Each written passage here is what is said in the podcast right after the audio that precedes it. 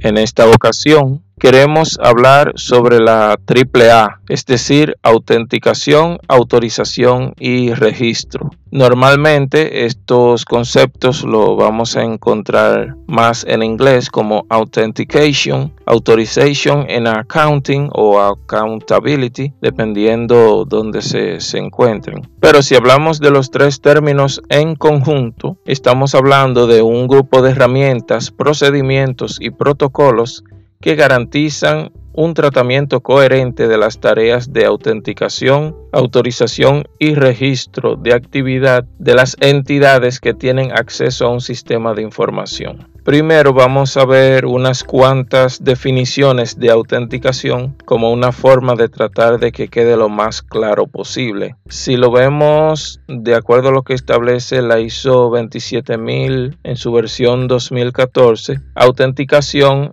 es la aportación de garantías de que son correctas las características que para sí reivindica una identidad. Quizás esta en cierta forma no, no deja más o menos claro de qué va el asunto, pero sí va dando una idea. Entonces, COVID 2016 define autenticación como el acto de verificar la identidad de un usuario y su elegibilidad para acceder a la información computarizada. La autenticación está diseñada para proteger contra conexiones de acceso fraudulentas. Por su parte, PCI Security define autenticación como proceso para verificar la identidad de un individuo, dispositivo o proceso. Por lo general, la autenticación ocurre a través del uso de uno o más factores de autenticación, tales como algo que el usuario sepa, es decir, como una contraseña, una frase de seguridad, algo que el usuario tenga, como un dispositivo, token o tarjeta inteligente y algo que el usuario sea como un rasgo biométrico, ya sea la huella digital, si por la retina o por, cualquier otro tipo que tenga que ver con lo biométrico. La autorización PCI Security la define desde el contexto del control de acceso y entonces dice que la autorización es el otorgamiento de derechos de acceso u otros derechos similares a un usuario, programa o proceso. La autorización define lo que un individuo o programa puede hacer después de un proceso de autenticación satisfactorio. En lo que se refiere a una transacción con tarjeta de pago, por ejemplo,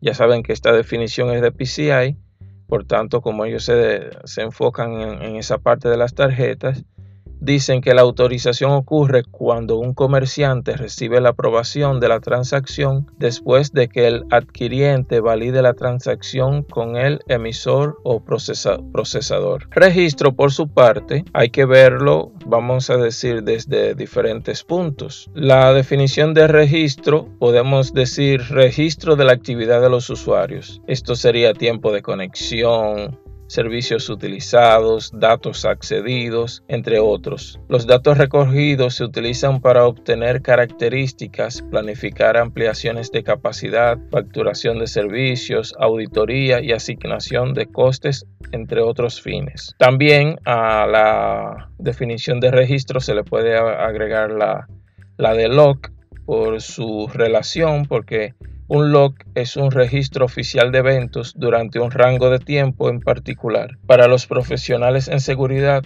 en informática es usado para registrar datos o información sobre quién, qué, cuándo, dónde y por qué ocurre un evento para un dispositivo en particular o una aplicación. Entonces, si lo fuéramos a, definir con palabras sencillas, los, tres términos que componen AAA diríamos que autenticación es el proceso en el que respondemos a la pregunta ¿quién es usted?